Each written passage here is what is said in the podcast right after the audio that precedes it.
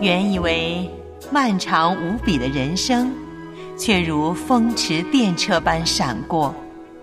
偶尔翻看昔日的照片，仿佛回到昨日，你我还是翩翩起舞的少年。回想往日的岁月，每一步都有恩典。现在真好，岁月正好。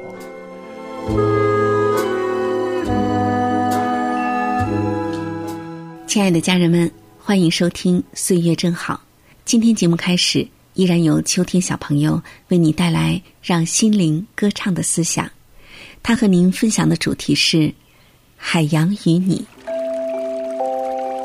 操练身体，益处还少，唯独敬贤，凡事都有益处。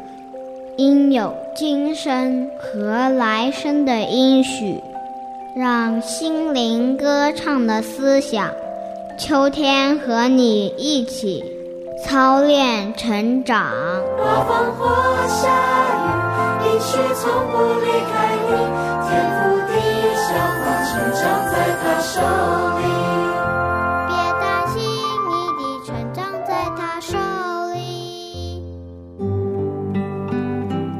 海洋与你，波涛汹涌、深邃幽暗的海洋，是多么浩瀚强大呀！海洋是如此深沉，即使阳光也无法抵达海底。海域辽阔无边。覆盖着地球表面近四分之三的区域，然而，圣经上说，上帝能将它们握在自己的手中。如果上帝能掌握海洋，他也能掌握你。地的深处在他手中，山的高峰也属他。诗篇九十五篇四节。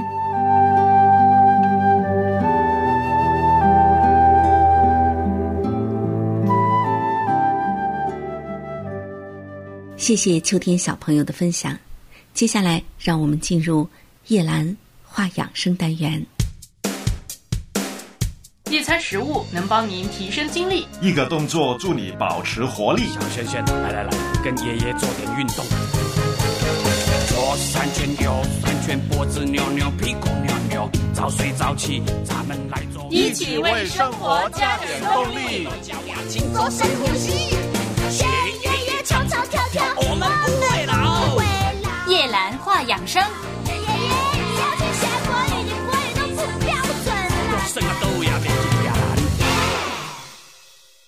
它被称为生命之果，常吃收获七大好处。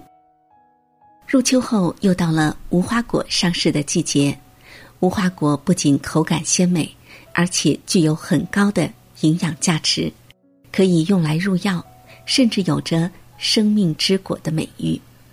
究竟为什么人们对它的评价如此之高呢？常吃无花果会给我们带来哪些益处呢？无花果中含有多种维生素、矿物质元素、氨基酸等营养成分，经常食用好处多多。第一个好处，帮助润肠通便。每一百克无花果中含有三克的膳食纤维，是苹果的一点七倍，比通便神器香蕉、火龙果还要高。再加上其中还含有丰富果胶和水分，能够帮助我们润滑肠道。因此，多吃无花果在一定程度上有助于促进排便、预防便秘。第二个好处，利咽消肿。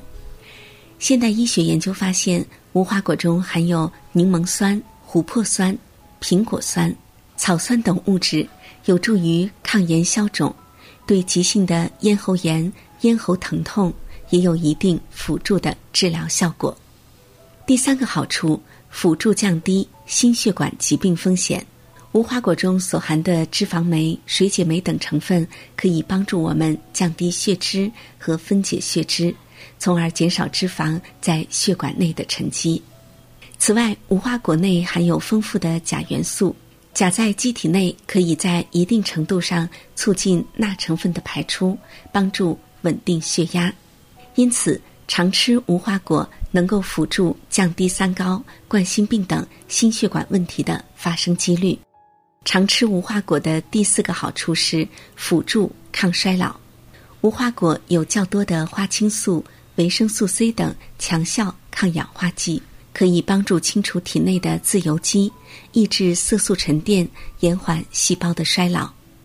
第五个好处，帮助强健骨骼。无花果中的钙元素含量很高，每一百克新鲜无花果中就含有六十七毫克的钙。而干制后的无花果钙含量更高达每一百克达到三百六十三毫克，比牛奶还高。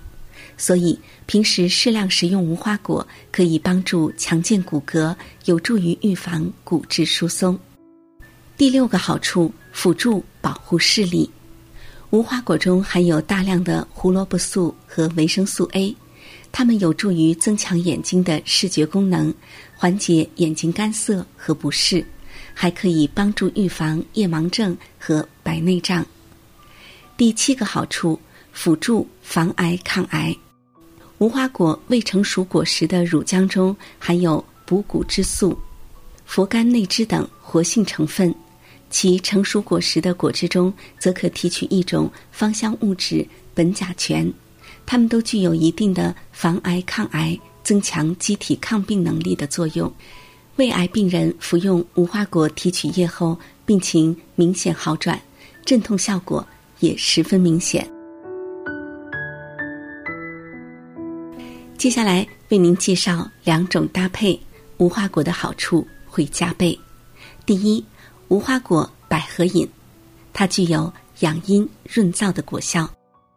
取一整个鲜百合，清洗干净，去掉黑色的部分，和十二个干无花果一起加水煮制十五分钟即可饮用。喝完可以把百合以及无花果都吃掉。这是两个人的量，一人用可减半。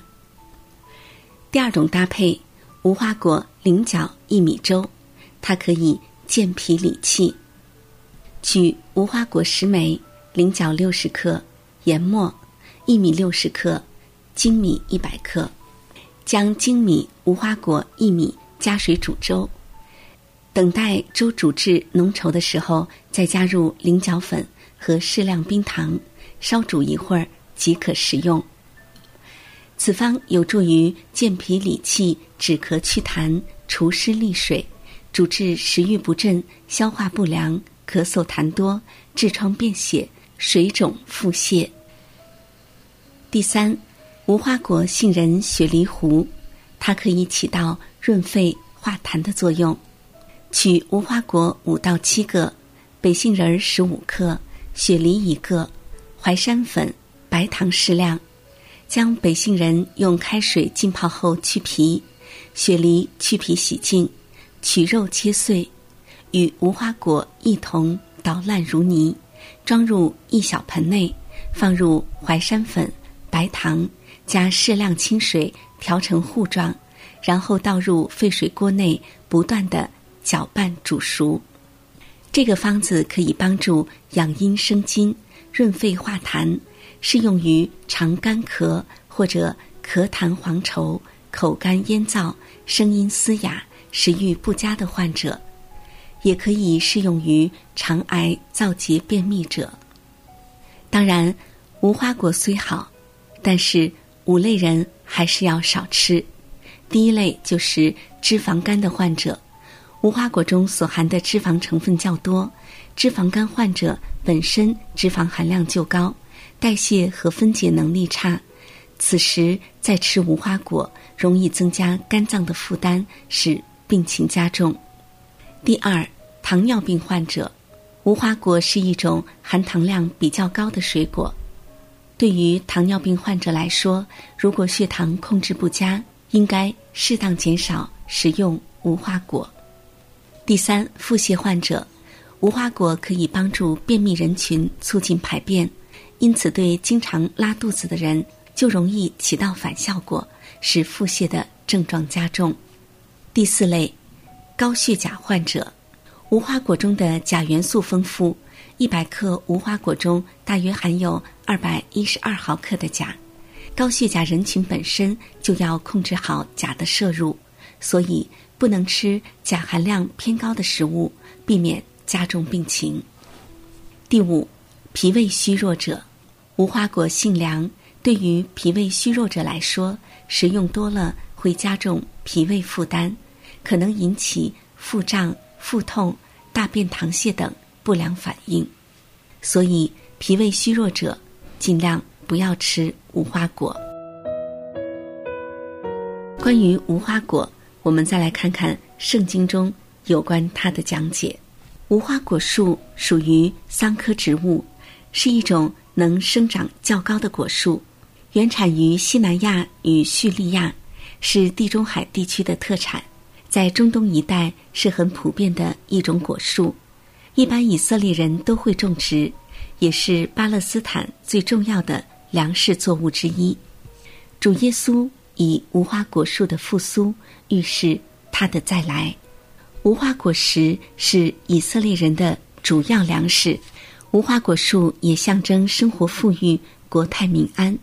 无花果的药能在圣经里有一段故事：当年北国以色列已亡于亚述，南国犹大王西西家得了不治之症，向神求告，神答应他可以延长寿命十五年。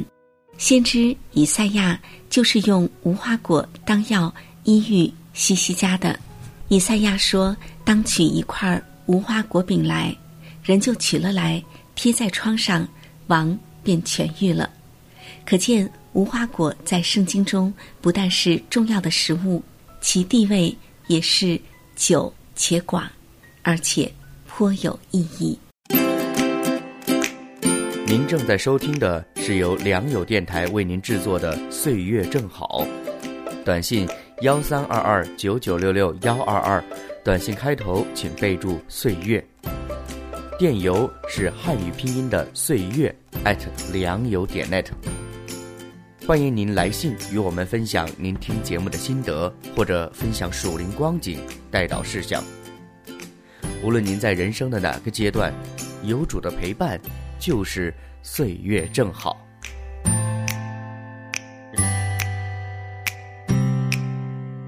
亲爱的家人们，到这里，今天的节目也要结束了。我是叶兰，祝您健康。下次节目时间。早晨，我睁开眼睛，渴望聆听你声音，